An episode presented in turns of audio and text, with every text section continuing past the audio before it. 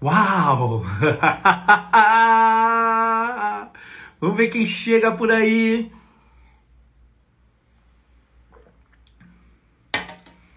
Quem chega, quem chega, quem chega.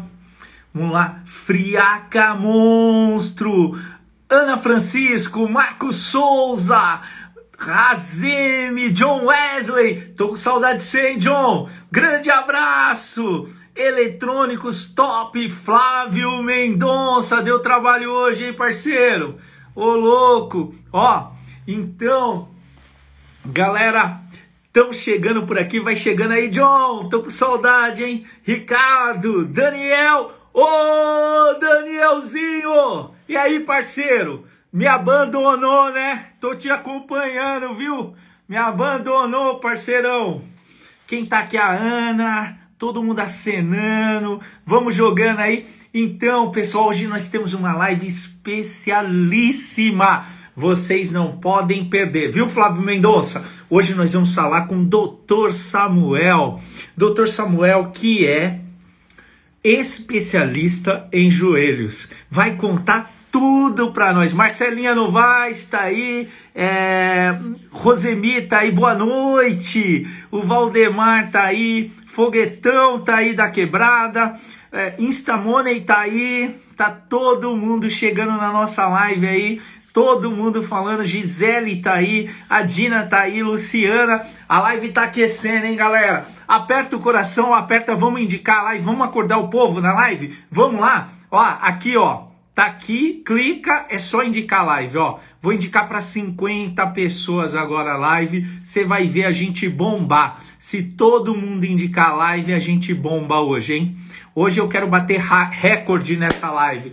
Hoje nós temos um conteúdo especial, jubileu. E aí, Juba? Luciana tá aí também. A, a Santinha tá aí, o Barbeiro tá aí. Ô, jogadora!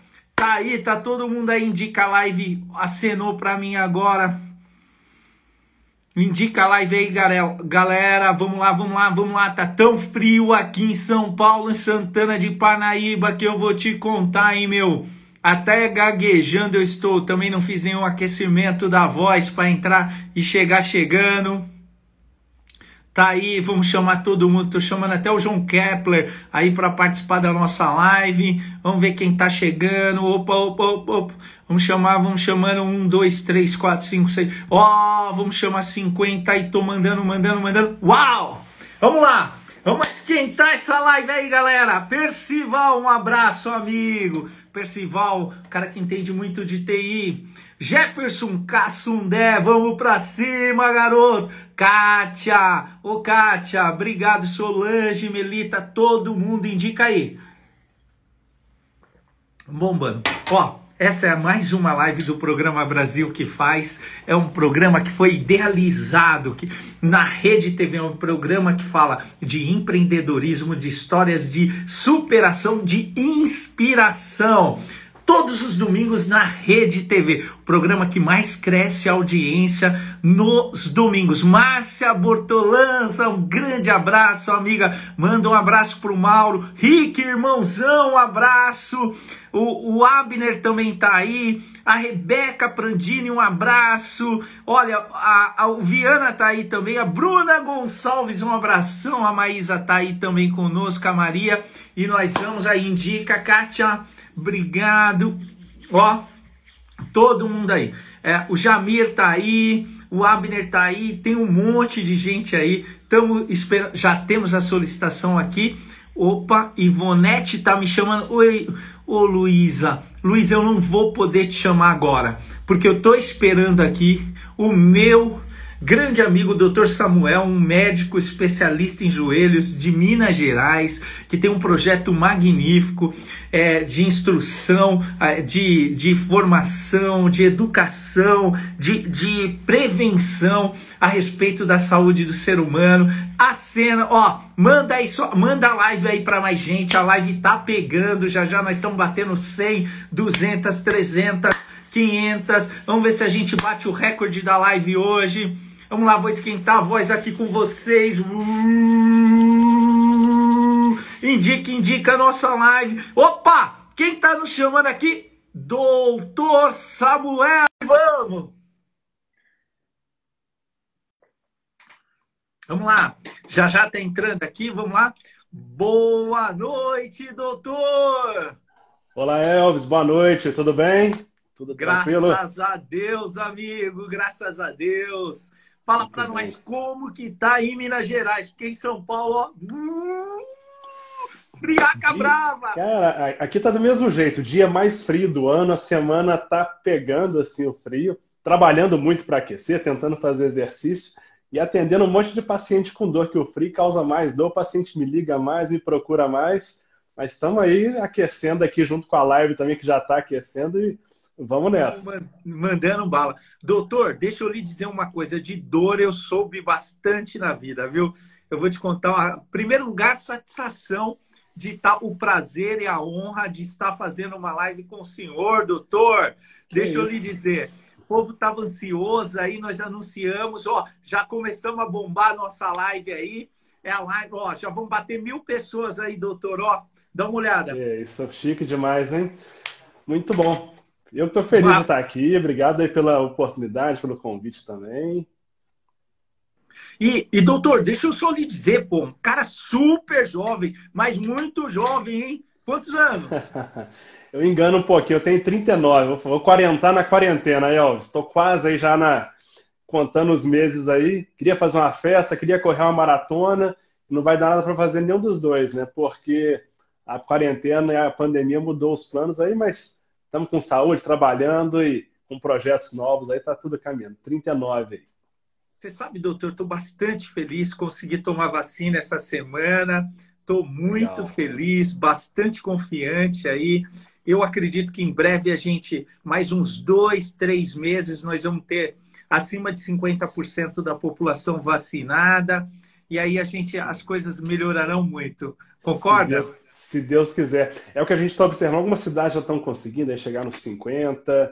E a expectativa é que a gente consiga realmente, ao longo do segundo semestre, é, vacinar boa parte, se Deus quiser, o Brasil todo. Né? E que a gente consegue deslançar, deslanchar, retomar atividades, esportes, é, festas, um monte de coisa que está parado. Os nossos planos ficaram meio parados aí também, muita coisa foi interrompida, né? Mas acho que a gente chega nesse, nesse, nessa meta aí logo, logo também, está caminhando para isso, né?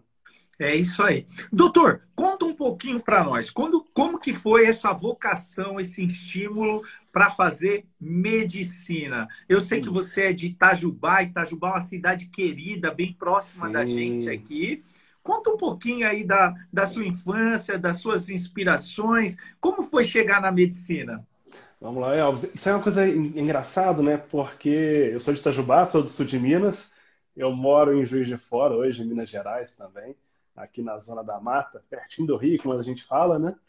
E assim, desde criança eu sempre falei de ser médico, meu pai conta isso, que tem coisas que eu nem lembro, meu pai já falava, ah, eu queria ser médico, falava que ia querer gostar de cuidar, então é algo que vem dessa idade aí. Meu pai tem um laboratório, trabalha com análises clínicas, minha mãe trabalhava com enfermagem, então acho que eu vivi um pouquinho disso ali durante a infância, vendo os dois.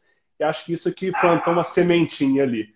E ao longo da vida fui vendo, acho que tinha um pouco de aptidão para cuidado, para contato com as pessoas, para conversar, para atender. Sempre fui um cara que gostei de participar de tudo, de ajudar os outros. Então acho que tem essa formação assim, até mesmo de vocação. Acho que existe muito disso de dentro para fora.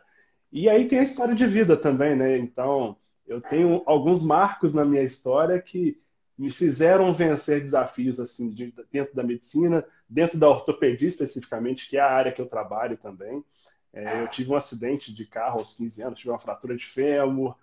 Então, eu passei por um processo de viver como é que é um paciente, de ter uma superação.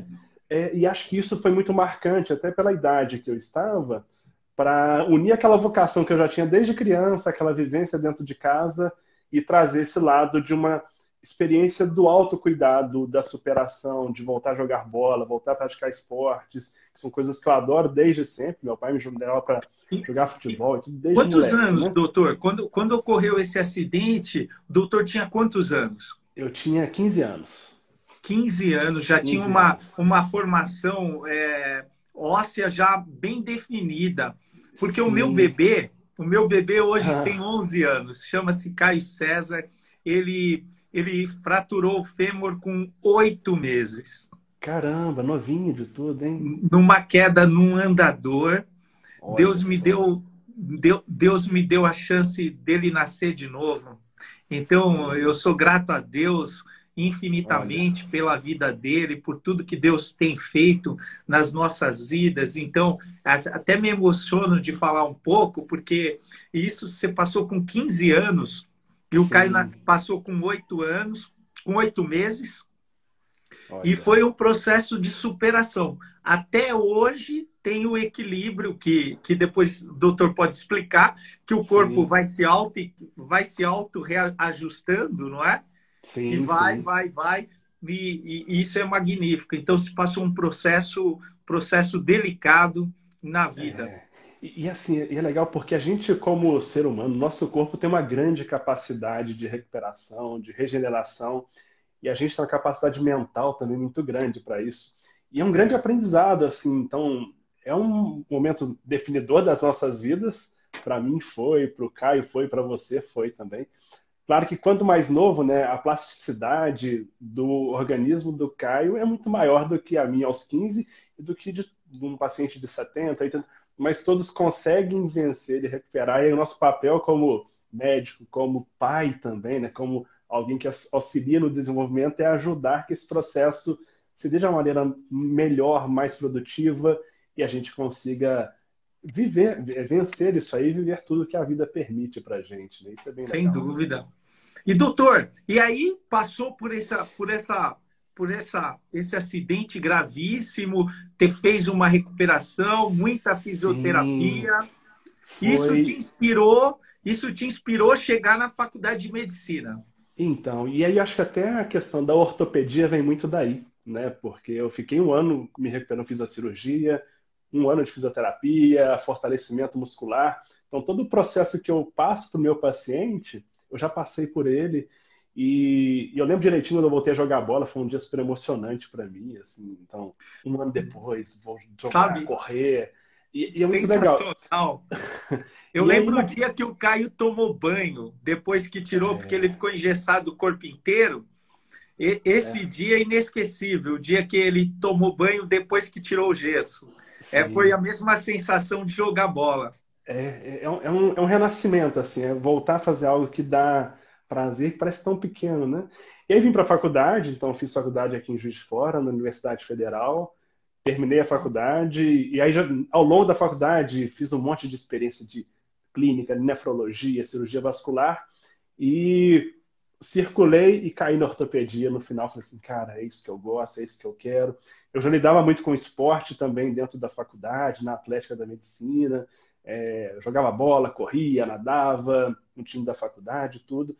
E a ortopedia permite isso também, que é um contato muito próximo com o esporte, com o praticante de atividade Sua física. residência foi em ortopedia, doutor? Isso, aí eu fiz ortopedia, são três anos, né? Eu fui, morei em BH nessa época, aí eu ter, me formei aqui em Juiz de Fora, mudei para Belo Horizonte, fiz três anos de ortopedia da formação, e mais um ano para cirurgia do joelho. Então, são quatro anos aí da, da formação completa em ortopedia e hoje cirurgia do joelho. Eu faço exclusivamente joelho e esporte. São as especialidades que eu atuo hoje. Joelho e esportes. Uau!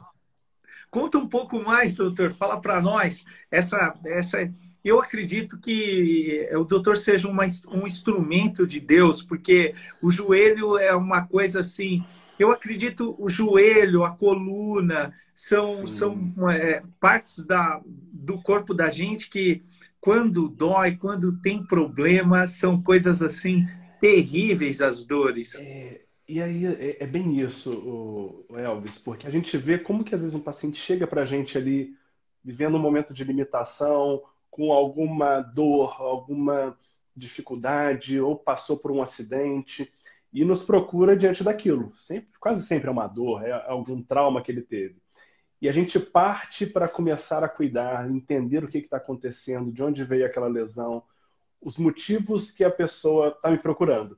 E aí, a partir disso, eu começo a conhecer a lesão, a fundo aquela pessoa, como é que é a rotina dela, De onde está vindo a, a, dificuldade? É no trabalho, é na prática de um esporte, é no cuidado com o filho. Eu falo muito, por exemplo, um idoso que começa a deixar de ter uma atividade diária, começa a não brincar com o neto, ele deixa de ir na igreja, ou aquele cara que gosta de correr, eu atendo. Deixa de caminhar. É, são eu... coisas muito simples, né? Ou até aquela pessoa que é superativa, trabalha, é um empresário que mil fazeres, mas que tira aquele final do dia para ir para academia, que vai correr, que joga futebol no domingo e de repente, por conta do corpo já não permitir aquela atividade, ele vai perdendo aquele prazer e aquilo mexe com a autoestima, mexe com a rotina, mexe com o relacionamento. E aí cria um mexe círculo vicioso. Tudo. E é muito legal quando a gente consegue, assim, através do trabalho, eu através da minha atuação, devolver essa liberdade para essa pessoa. De atuar Uau. na dor, atuar na lesão, colocar essa pessoa de novo andando, colocar aquela pessoa sem dor. Colocar a pessoa praticando a coisa que ela ter, gosta. Ter a qualidade de vida, doutor, que a pessoa é. perdeu, retornar aquilo, isso é muito especial, é uma coisa assim incrível, porque eu já vivi isso também na prática. Eu tive uma hérnia de disco colossal, fiquei um ano travado, um ano travado, aí fiz a cirurgia e voltei. Ó, voltei hoje de manhã, seis e meia da manhã, eu estava jogando tênis. Olha Nossa, quando eu terminei, eu glorifiquei tanto a Deus, tanto. Falei, meu Deus do céu, olha o que, que Deus está propiciando na minha vida. Eu voltar a poder jogar tênis. Mas em cima disso, doutor, eu gostaria que você passasse um passo a passo para nós o, o que nós devemos fazer, evitar para para não termos nenhum problema no joelho, para não, não adquirir nenhuma patologia no joelho. Tem, tem, tem uma, uma receita para isso? Vamos lá, Elvis. Claro que não tem receita de bolo, a gente procura ao máximo individualizar cada paciente que passa aqui no consultório, que passa comigo no dia a dia. Mas existem algumas coisas que são básicas. E aí nós vamos partir de pontos bem específicos assim para o joelho. A gente tem a prática de atividade física é fundamental, tanto que eu falo muito de, de atividade física, de praticar algum esporte, de ir à academia, ir para o Pilates, dança. E atividade física é tudo que te coloca em movimento. Então, às vezes, pega um idoso, um grupo de terceira idade, onde tem dança de salão e que a pessoa consegue ir duas, três vezes por semana, é ótimo, porque ela faz uma atividade, ela socializa, ela fica, ela cuida da saúde completa. Então, e, e, fortalecer a musculatura. A gente precisa de um músculo mais forte. E o músculo mais forte não é necessariamente aquele músculo grande que a gente imagina alguém na academia, um alterofilista, pegando muito peso. É um músculo forte capaz de exercer as atividades do dia a dia.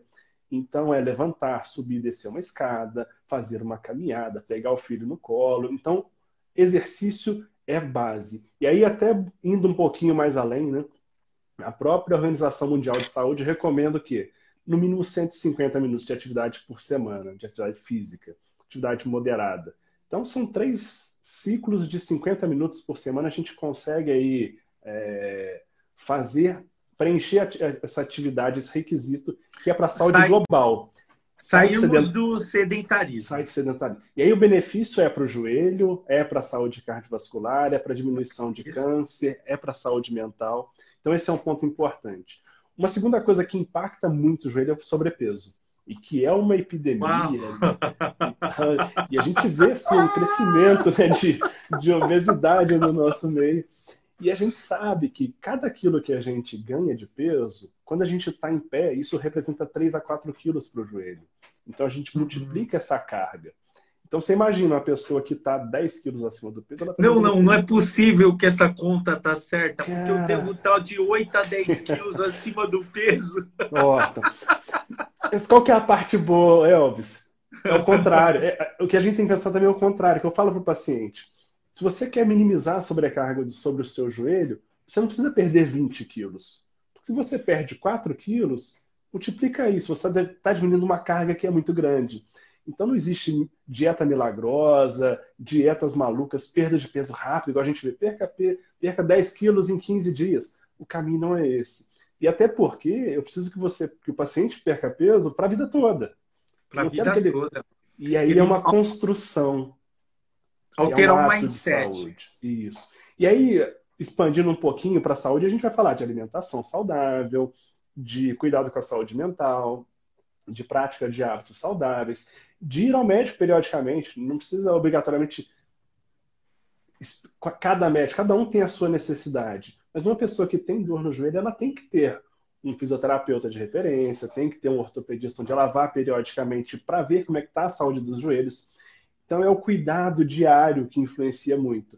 Acho que essas são as dicas aí. Ou seja, não tem uma receita específica, mas tem alguns pontos que são chaves e qualquer pessoa tem que seguir. Fazer uma pergunta aqui antes de entrar. É, é, é verdade ou é mito essa questão do, da, da transmissão hereditária, do, do, da genética, isso é verdadeiro ou é mito?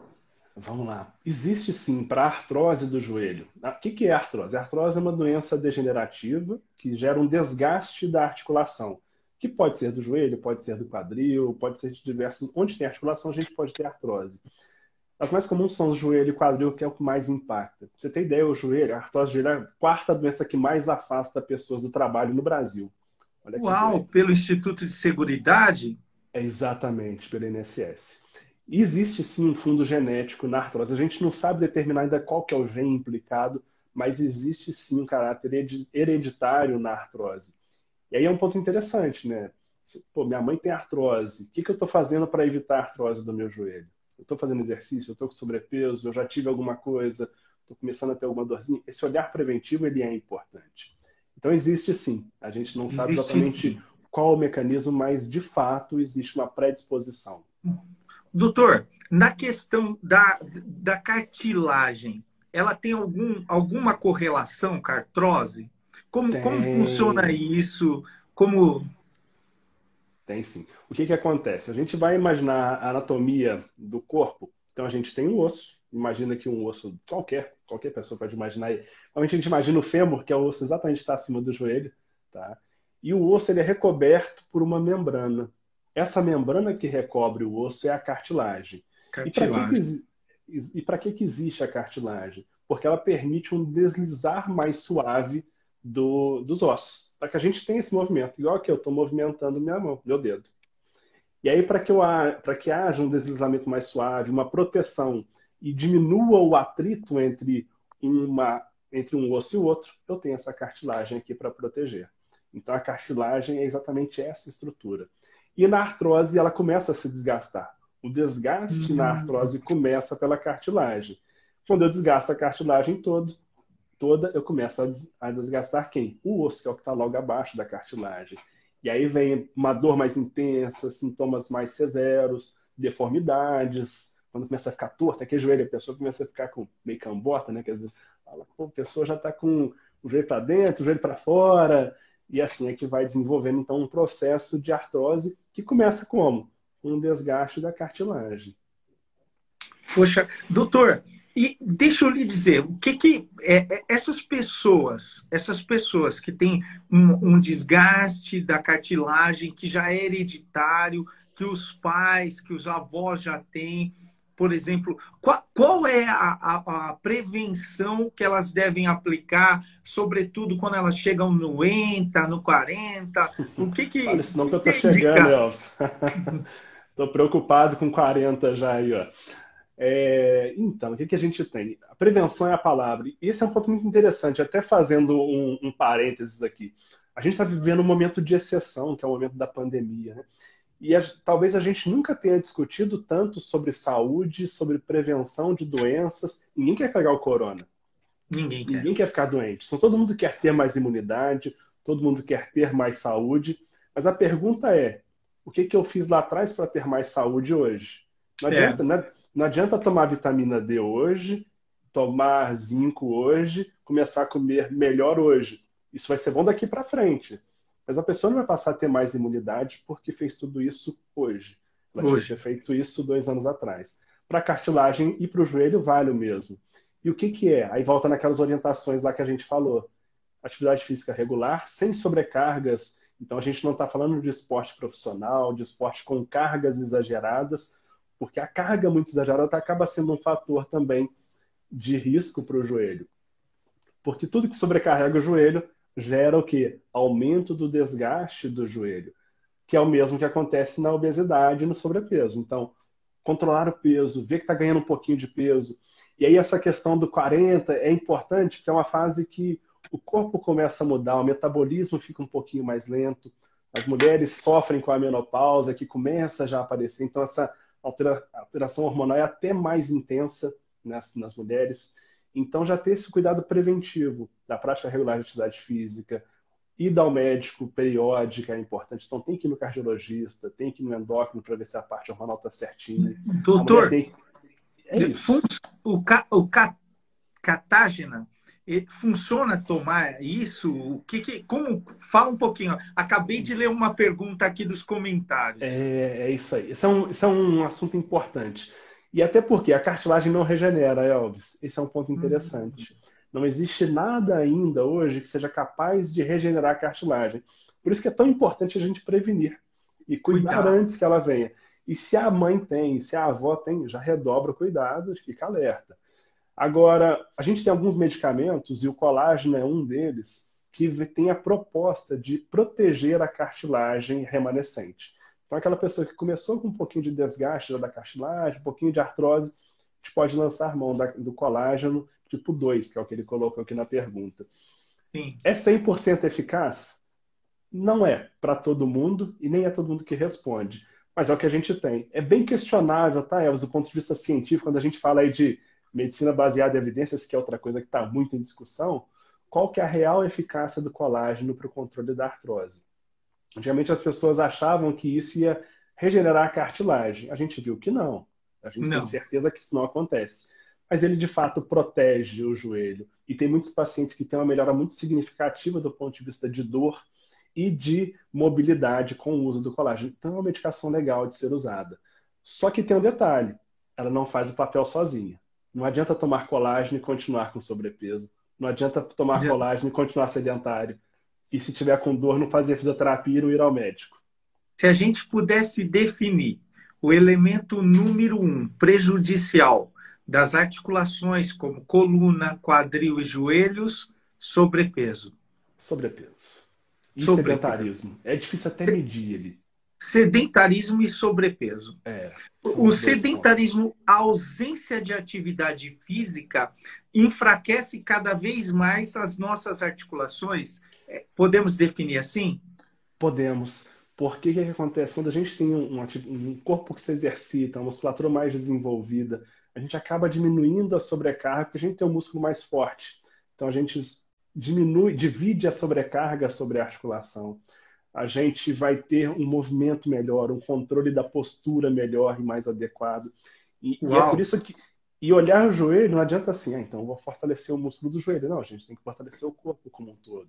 Porque se a coluna está ruim, eu não vou ter um suporte legal da coluna também. Então é um trabalho bem completo aí que a gente tem que fazer é, para isso. Fora que normalmente a pessoa que pratica atividade física ela tende a, se alimentar melhor, tende a dormir melhor, tende a ter um peso um pouco mais controlado do que aquela pessoa completamente sedentária. Então, os benefícios da atividade física vão além de puramente fortalecer. São incontáveis, incontáveis. Você sabe que eu estou escrevendo, eu, doutor, só fazendo um paralelo em cima de tudo isso que o doutor está nos ensinando, eu, eu fui prefeito, eu exerci 12 anos mandatos antes de ir para a televisão.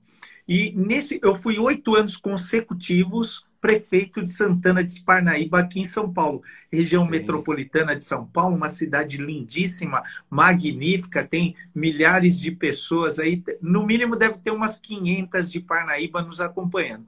O que, que ocorre? Nesse, nesse segmento, eu, eu pude perceber, e, e agora eu estou escrevendo um manual de gestão pública, porque ao longo desses anos nós tivemos é, umas quatro premiações como melhores gestões do Brasil. Legal. Isso Eu foi vi. uma coisa incrível para nós, né? E isso, é, nesse segmento, agora eu estou escrevendo esse manual, porque nós escrevemos um método de gestão, eu e minha equipe construímos esse método, e dentro desse método, do cuidado com o gestor, nós enfatizamos fortemente esses dois pontos sedentarismo, sobrepeso, que gera a, a, a, todas essas patologias, sobretudo na coluna, porque a pressão gigantesca vai na lombar e, e, e faz aquela, aquele, aquela propulsão da, da, do disco, né? Sim, sim.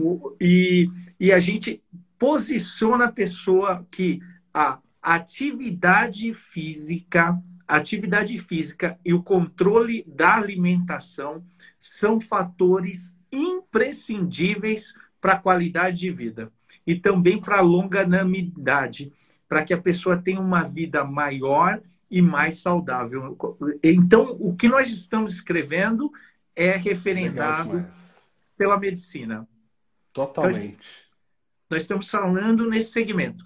Outro ponto bastante interessante, a gente aconselha que, a, que o gestor público, que o líder, enfim, que ele possa pegar e fazer uma atividade física que seja prazerosa, que ele tenha encontra prazer naquilo, para ele ter um escape, um escape emocional, uma, uma limpeza mental, uma, uma atividade física, uma coisa muito impressionante nesse sentido. Mas aí me veio aqui na cabeça uma grande dúvida, e eu tenho certeza que é a dúvida dos nossos participantes aqui na live qual esporte é melhor para cuidados com as articulações, para cuidado com o corpo, musculação ou natação? Excelente pergunta, Elvis. E aí, é, antes até de falar qual que é o melhor, a primeira coisa, não vou nem falar que tem que fazer atividade física, né? Isso aí a gente já bateu, mas é fundamental que a gente reforce que tem que fazer alguma atividade física. Às vezes chega a gente no consultório e fala assim, ah, doutor, mas eu não gosto de nada. Fala assim, a resposta, então você não tentou tudo. Essa é a primeira resposta. Porque não é possível que a pessoa. Que a gente pode falar de luta, a gente pode falar de musculação, de natação, de dança, de patins, de caminhada.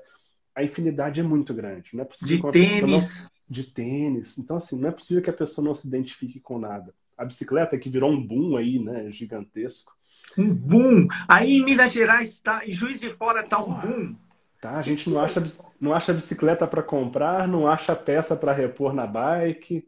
Uma Isso é coisa. É muito, Olha, é muito legal, aqui, né? Aqui, aqui eu consegui construir é, duas ciclovias, duas não dão conta. Não dão conta.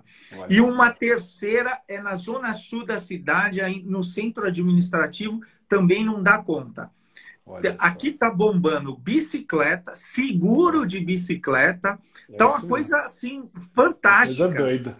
Coisa agora responde, agora responde, aqui também. E isso é muito legal, eu fico muito feliz quando eu saio domingo para correr. Eu, eu corro e pedalo também, Elvis. E aí eu vou correndo, vejo aquele monte de gente, falo, cara, que legal esse monte de gente fazendo atividade. Isso é muito saudável. Qual atividade? A natação é tida como um esporte mais completo e de fato ela é, de fato, ela trabalha com todo o corpo. A gente, para nadar direitinho, você tem que usar a perna, você usa o abdômen, você usa os músculos do dorso, do braço, você trabalha a parte cardiorrespiratória. Então, você usa todo o corpo, você trabalha tudo. E com isso, você tem um ganho de condicionamento físico, de força muscular, de melhora respiratória. Então, tem todos esses benefícios. É uma ótima atividade. E não tem impacto nenhum para as articulações. Esse é um ponto muito legal da natação. Nenhum, né?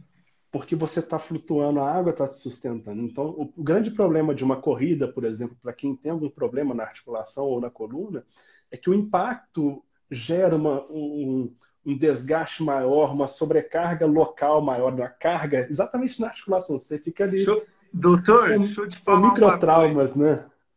Eu fiz uma cirurgia de coluna, foi coisa de Deus. Doutor Guilherme Meyer fez minha Legal. cirurgia, sou grata a ele, a toda a família dele, pro resto da vida. Foi fantástica. O que, que ocorre? Aí, com quatro meses, eu já estava correndo bem na esteira. Olha. E aí começa com seis, com oito, com nove, com dez. Coloquei doze. Ah, amigo, Aí dei uma, dei uma machucada na coluna. É. Aí então, vou a coluna, né? Então, é. o que eu vejo assim, em cima da, da, do, da, é, da, da sobrecarga. Me ligando, quem tiver aí me assistindo, quer, tem, contato do meu pai, liga para ele e fala: Ó, pai, César, o Elvis está numa live importantíssima e já te retorna. Ó, o que que, o que, que acontece? E tinha uma das médicas, porque quando a gente vai fazer uma cirurgia, é uma outra pergunta e eu já vou fazer já. Quando a gente vai fazer cirurgia de coluna, a gente passa no mínimo em três especialistas. Três. Para saber até criar aquele. E aí eu pergunto se, se o doutor também passa por isso. Quando você cria um elo de conexão, que se chama confiança com o médico, aí você fala: não, eu me senti bem com o doutor Samuel e vou operar com ele. Né? Então, uma das médicas, eu lembro até hoje a doutora Tatiane, ela falava assim para mim: ó, você não vai poder voltar a correr como você corria antes. Você tem que evitar ao máximo. O seu esporte será nadar e pedalar. Sim. Ela falava para mim assim, ó, nada e pedala só. Esquece o futebol e a corrida. Mas como? Eu amo, eu amo o futebol e a corrida. Eu amo. Agora sim, com a pandemia eu estou adorando jogar tênis, né?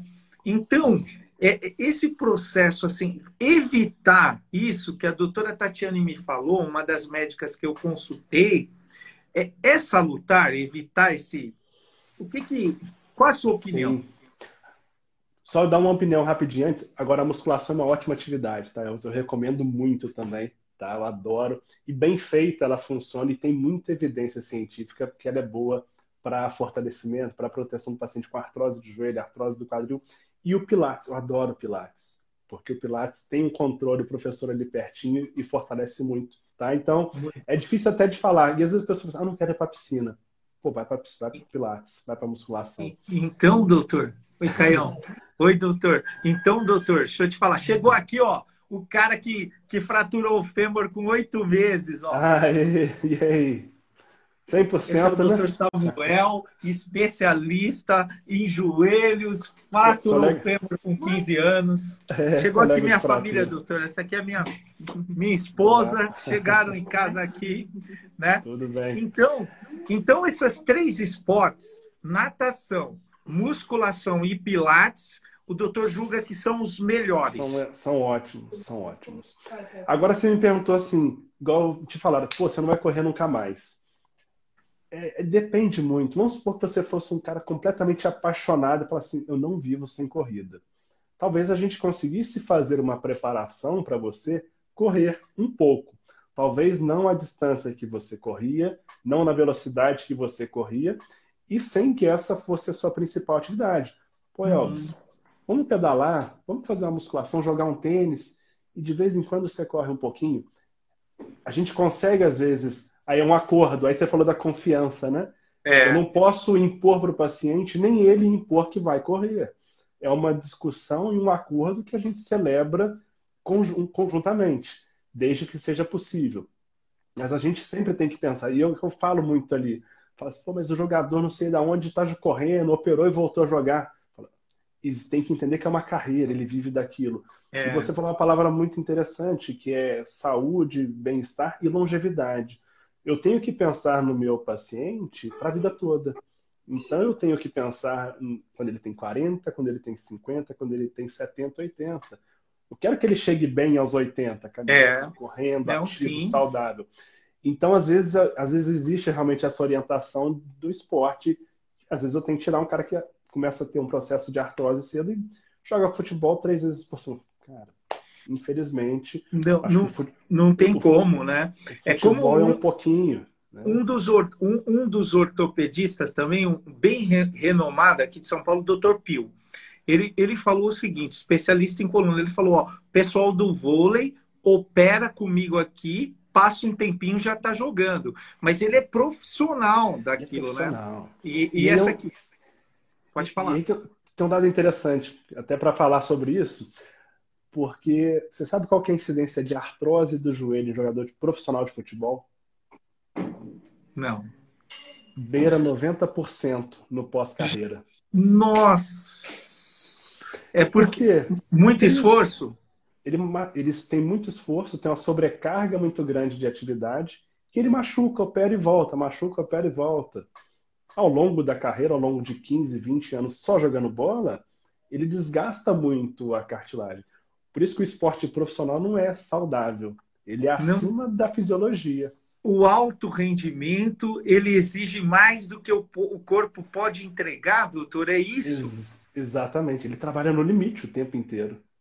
Olha, você vê, o, o, o secretário de esportes aqui, de Santana de Parnaíba, ele está na live.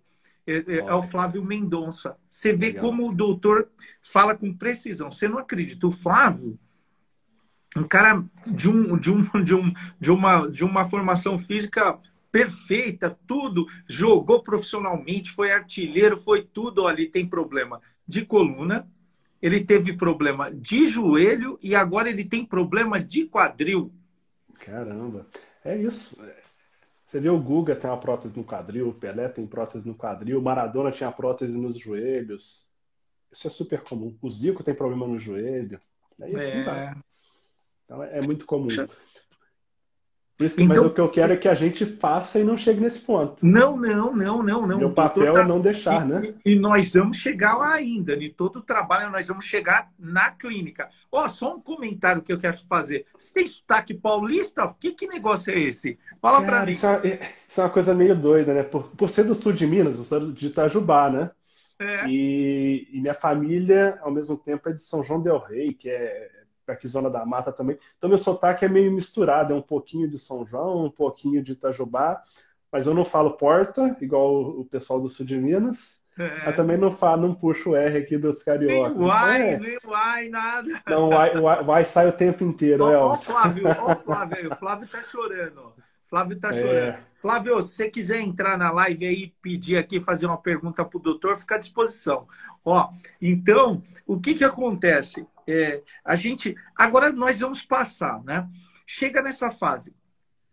Problema de joelho. Qual é a hora? Quais são as etapas e o momento que o doutor chega e fala assim: olha, eu agora é só a cirurgia. Conta isso para nós. Varia muito, Elvis, mas tem lesões, por exemplo, um paciente jovem que sofreu um entorse no futebol ou então é, na luta, no treino de jiu-jitsu e faz uma ruptura do ligamento cruzado anterior. É uma lesão muito comum em jovens e em esportistas. É uma lesão cirúrgica e não dá para a gente postergar. Ah, vamos tentar, o cara quer voltar a jogar bola, são em média nove meses para voltar a jogar futebol.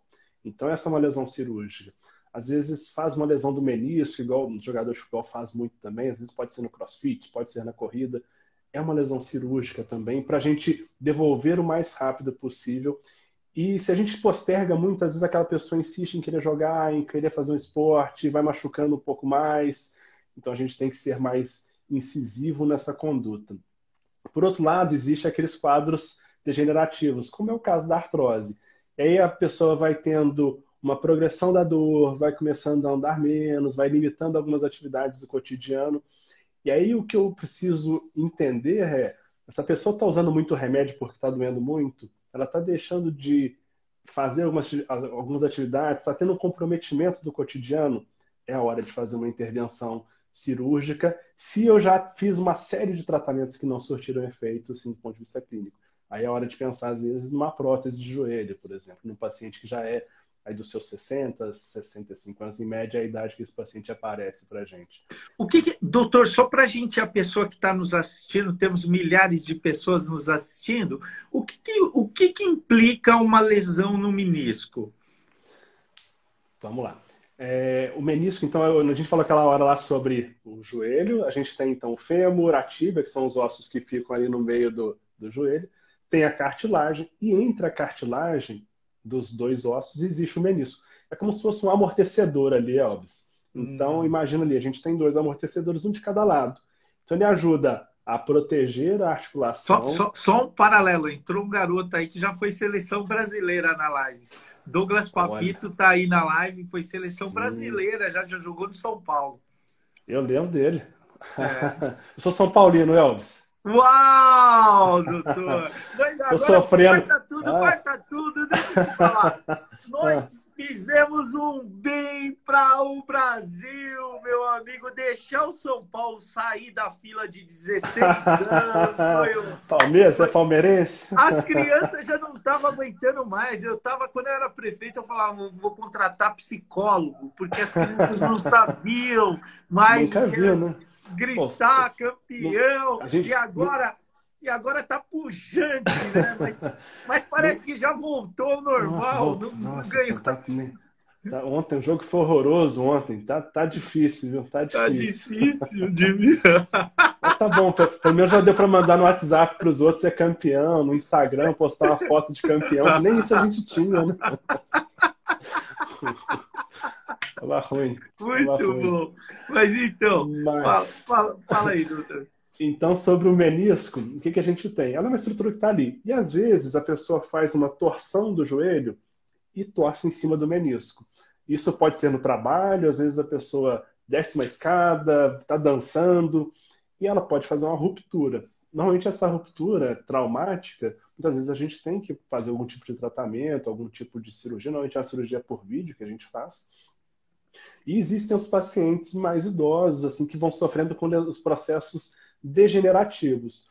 Porque, como todo o nosso organismo, a gente vai tendo um desgaste natural, que faz parte, é inerente ao envelhecimento humano. Então, esse menisco ele sofre com um desgaste natural. O ideal é que ele sofra pequenos desgastes e que a gente consiga viver a vida toda com ele. Mas, em alguns casos, o desgaste é muito acentuado e normalmente vem associado à artrose. E aí, quando é uma lesão por, de, por desgaste, essa lesão mais degenerativa, aí é um tratamento da artrose especificamente. A musculação, doutor, só voltando um pouquinho lá, não, não fica bravo não, que eu vou voltar um pouquinho nenhum. lá atrás, ó.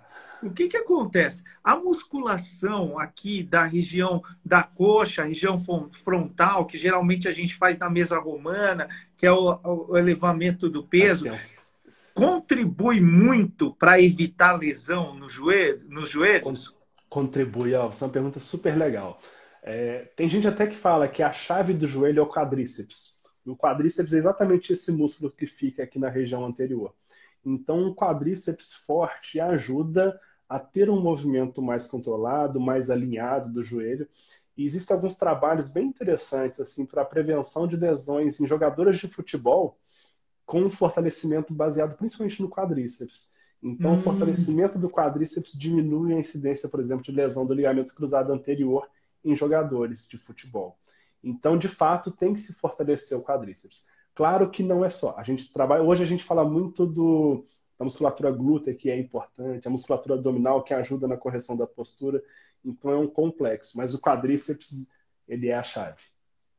Então, puxa, então, então a gente é importantíssima a musculação. A gente é. tem que fazer essa preparação.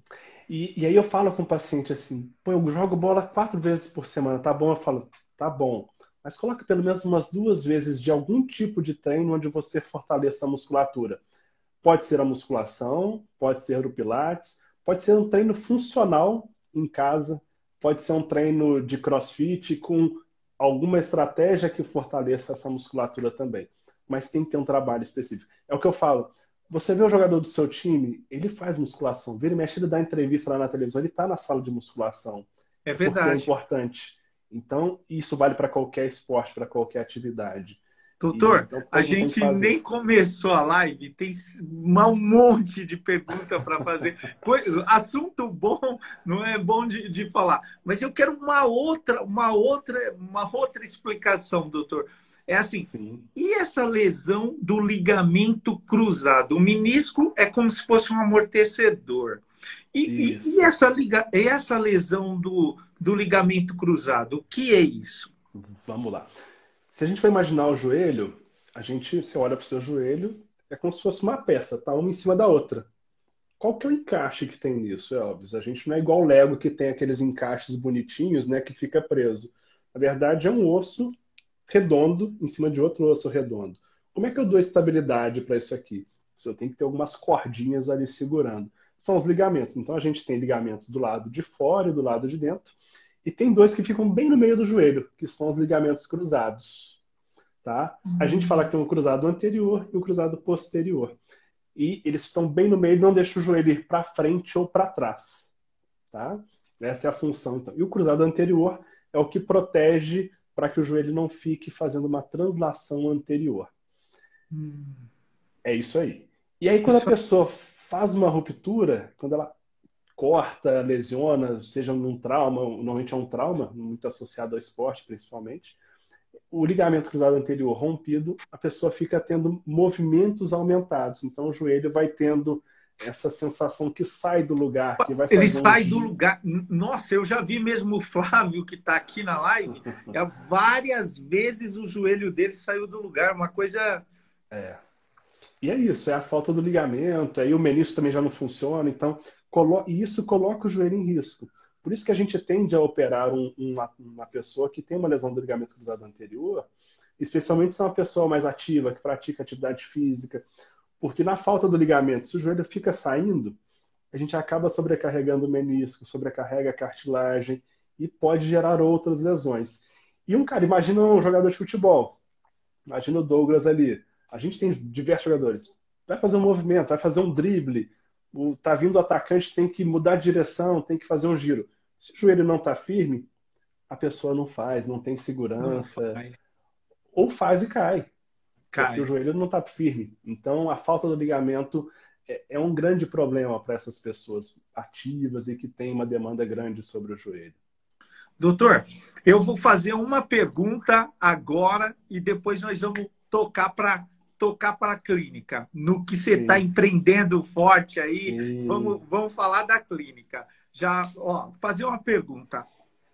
Qual a hora que o doutor chega e faz o diagnóstico e fala assim, ó, precisamos fazer a cirurgia? É... Em geral, assim, é, em geral. Olha só, isso é bem interessante, tá? As lesões são variadas, mas o ponto importante que eu tenho que falar para o paciente que ele tem que operar é quando eu vejo que ele está pronto para receber aquela notícia, que eu já dei o diagnóstico, já expliquei para ele o que, que ele tem, e já falei, olha, a alternativa de um tratamento não cirúrgico não é tão eficaz no seu caso, ou então, você já tentou outros tipos de tratamento que não surtiram efeito. E aí eu vejo também que existe uma confiança e uma relação de reciprocidade entre o que eu estou explicando, o que ele está trazendo para mim de queixa, para que ele entenda também, olha, é o momento de operar. E aí, então, é, é esse tem que ter então esse entendimento entre o que eu estou falando, entre o que ele tem e o que, é que a gente precisa atingir depois daquela cirurgia. Acho Entendi. Entendi. Doutor, uma pergunta que está incidindo aqui, até o Flávio está fazendo reiteradamente, que é justamente é, a questão do da cirurgia do quadril, da cabeça do fêmur.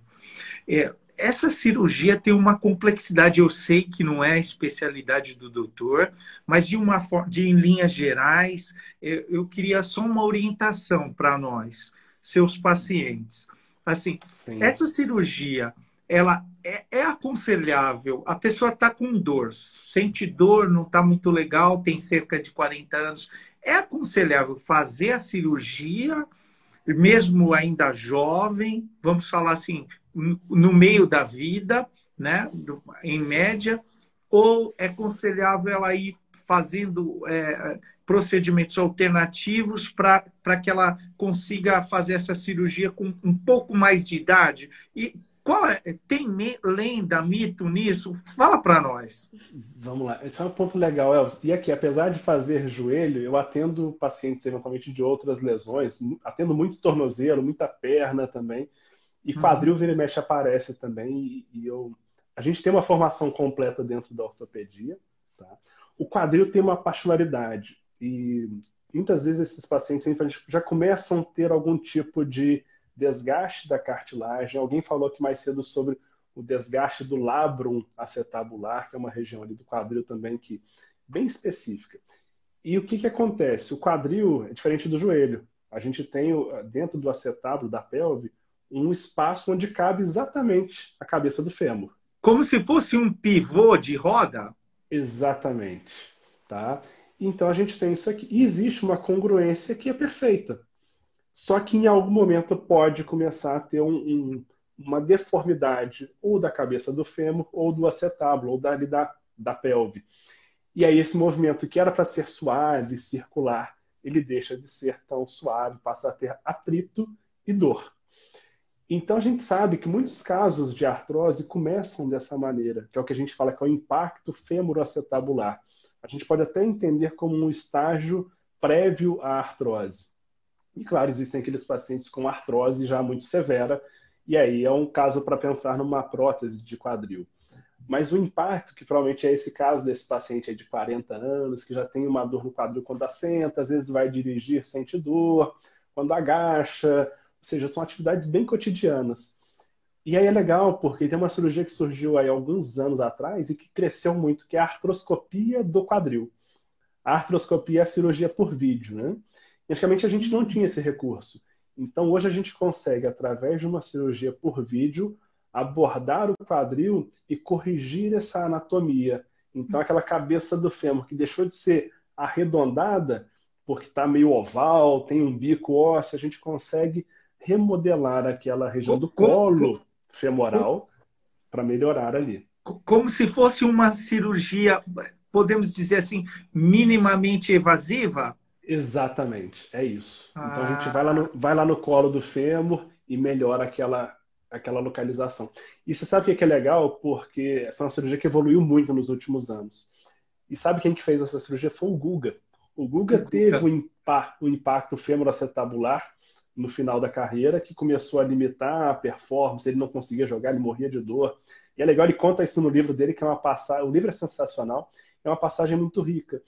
E ele fez a cirurgia numa época que a cirurgia não estava tão evoluída.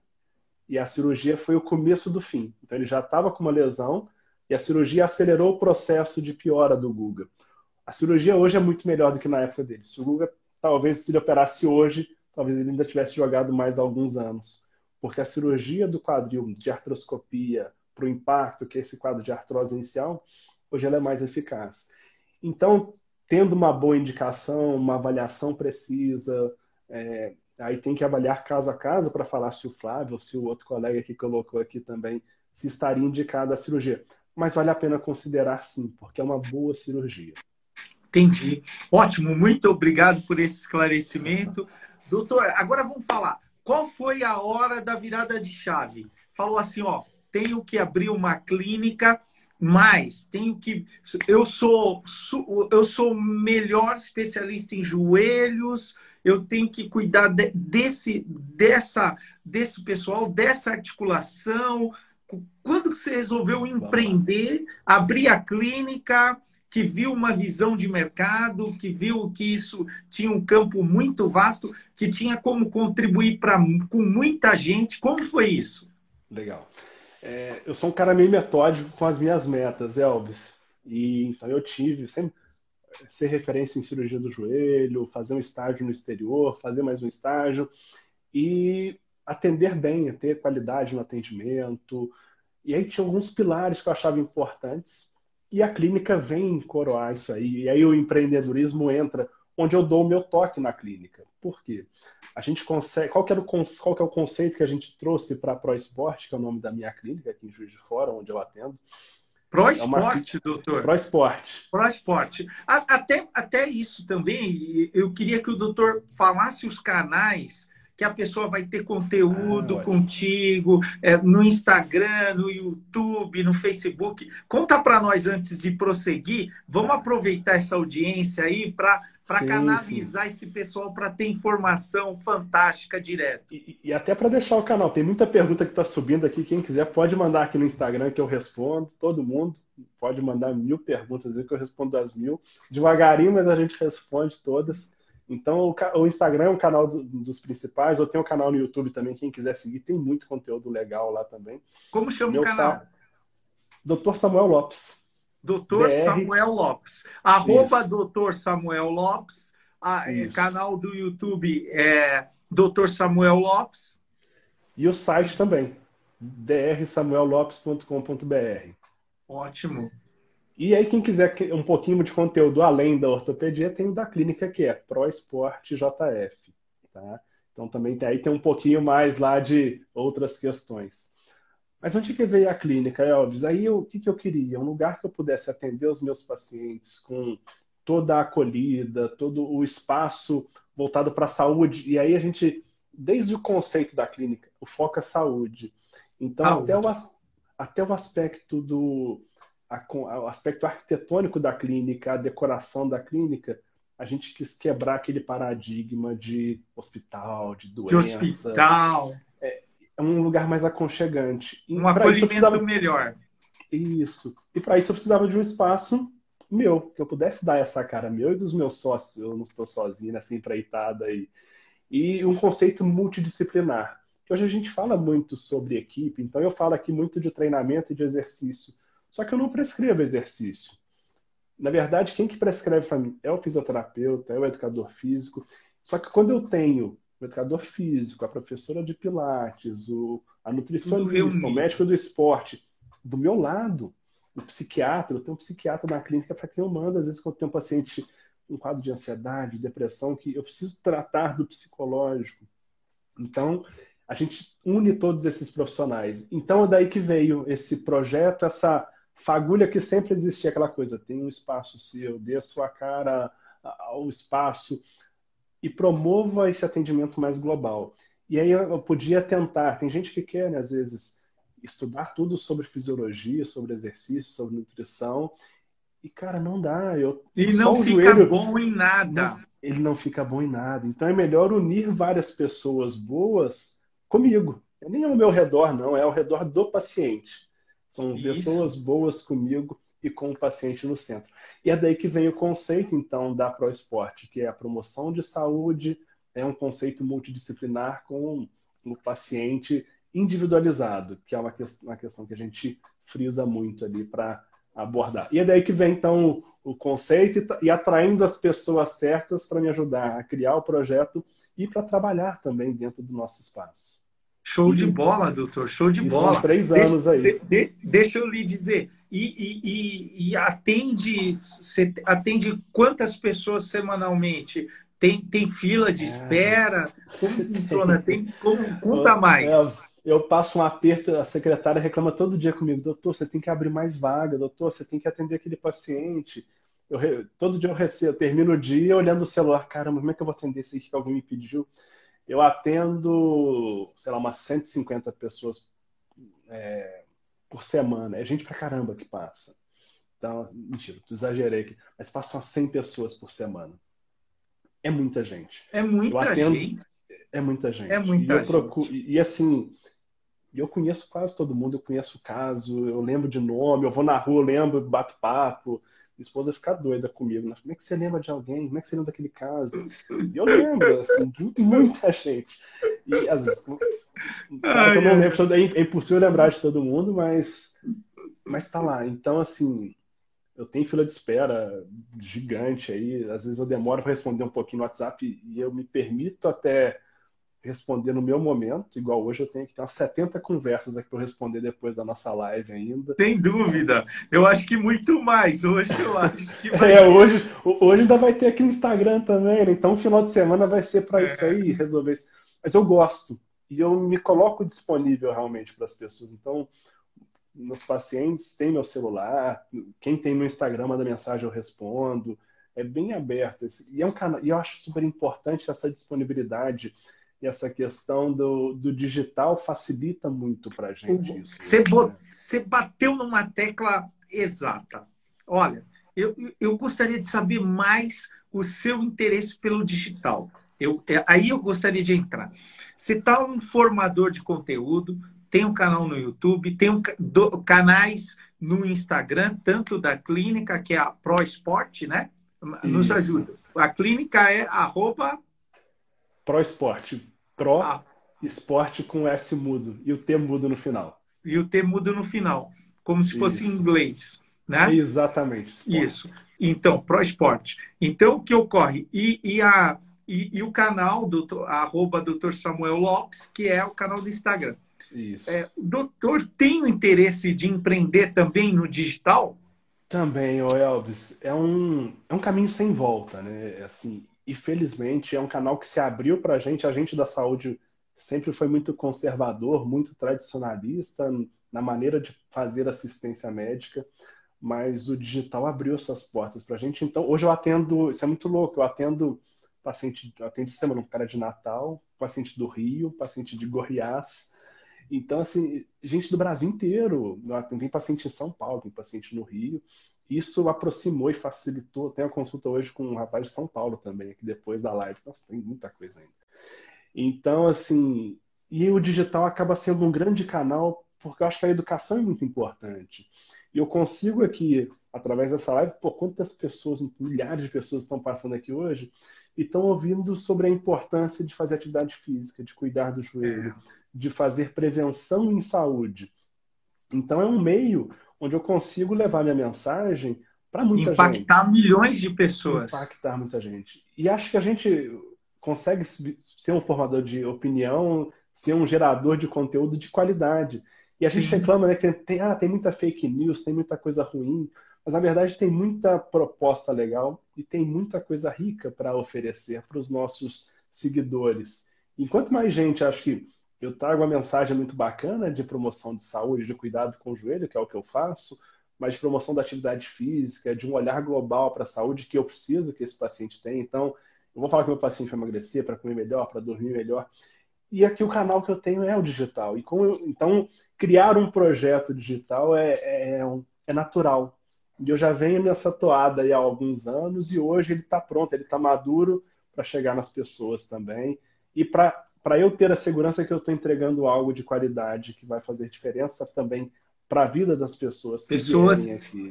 Impactar pessoas, deixar um legado, é, ampliar, ampliar os horizontes da clínica, gerar mais clientes, enfim, ter uma seleção dos clientes, fazer uma estratégia é, um pouco diferenciada, nem todos têm, de um Sim. atendimento assim. Eu Prometo que faço mais uma pergunta. Doutor, nós estamos aqui ó, há quase uma hora e dez, batendo um papo. Legal. Parece que foram cinco uma minutos. Delícia. Cinco uma minutos, delícia. uma delícia aqui esse bate-papo nosso. Eu queria sua opinião sobre a telemedicina. Cara, a telemedicina é sensacional. E é legal, Uau. Elvis, porque ela Aí. veio como algo provisório, né? Provisório. E ainda está até hoje como medida provisória por conta de licença da pandemia, né? Mas é um caminho é. sem volta. E a gente viu quantos pacientes com Covid não foram, não foram assistidos pela telemedicina. Telemedicina. Saúde mental, que é uma coisa que se falou pra caramba, né? Quanta é. gente que perdeu emprego, perdeu familiar e teve que buscar um psiquiatra, teve que buscar um psicólogo. E às vezes o acesso é difícil, porque é difícil marcar, o cara tá longe.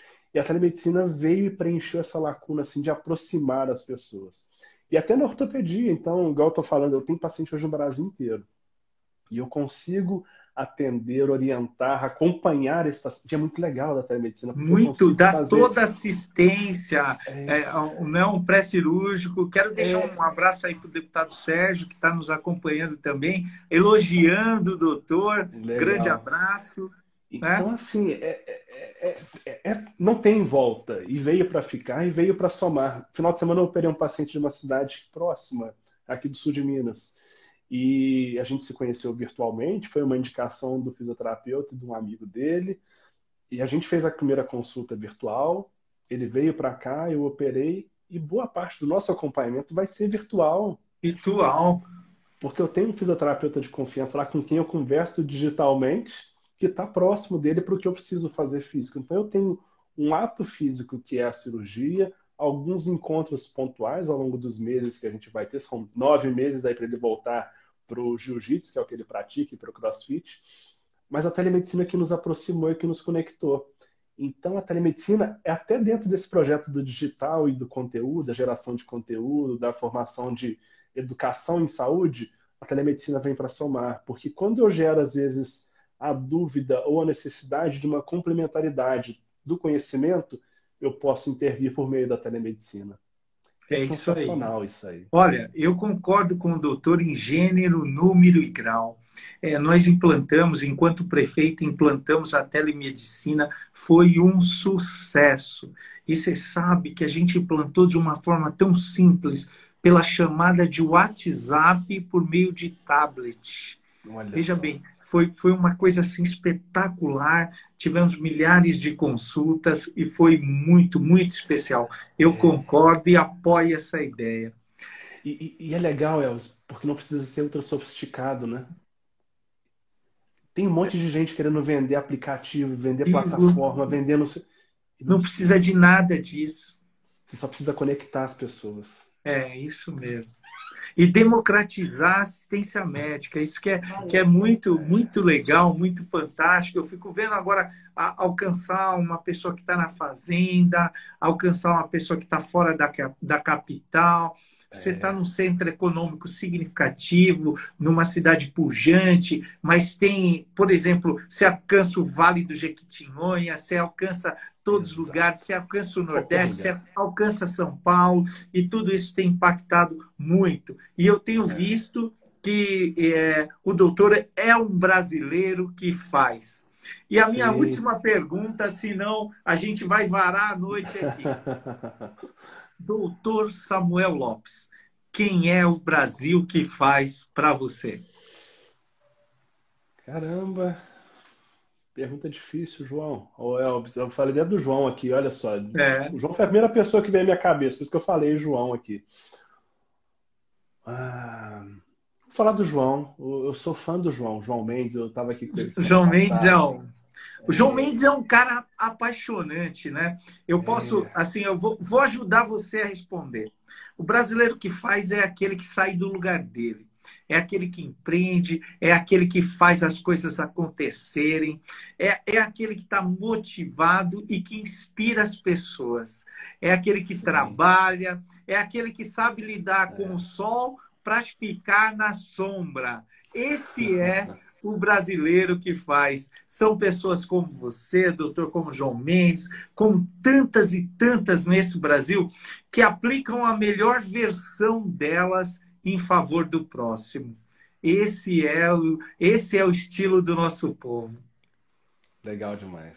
Olha, doutor, doutor, eu quero te agradecer, em primeiro lugar, a Deus a oportunidade de te conhecer, de, de firmar esse vínculo. Quando eu for a Juiz de Fora, quero passar e te dar um grande abraço. Tem aqui um amigo aqui em São Paulo. Quando estiver aqui, quero entrevistá-lo no nosso programa. Nosso programa é, é o programa que mais cresce em audiência no domingo. Ele chama Brasil que Faz. Ele, ele come, é às 11h45 na Rede TV. É para o Brasil inteiro é um estouro, vai muito, muito, muito especial. Espero que o senhor, doutor, possa acompanhar nesse domingo. Esse domingo vai ter uma moça extraordinária no programa Carol Pfeiffer. E agradecê-lo, viu? Por esse tempo que entregou, disponibilizou para mim, para minha vida e para todas essas pessoas que nos acompanharam. Muito obrigado. Eu é que agradeço muitíssimo aqui a oportunidade de trazer esses assuntos tão ricos e de uma maneira tão descontraída, tão alegre e tão acessível para todos. É, então, é uma oportunidade ímpar. Te agradeço muito, sinta-se abraçado, com certeza, quando for a São Paulo, vou passar aí por Santana do Parnaíba. Queria morar aí, na verdade, viu? Uau! Vendo, pô, que, que inveja de quem dos, dos dos santanenses, como é que fala? Parnaibanos. Parnaibanos. Parnaibanos. Que, e com certeza te visitarei. Tá? Obrigado por, pela oportunidade. Obrigado por todos que passaram aqui também. Quem quiser manda, pode mandar pergunta à vontade. Vou respondendo aí pouco a pouco, tá? Tem, mas todos serão respondidos. E muito obrigado pela oportunidade e um grande abraço. Até a próxima.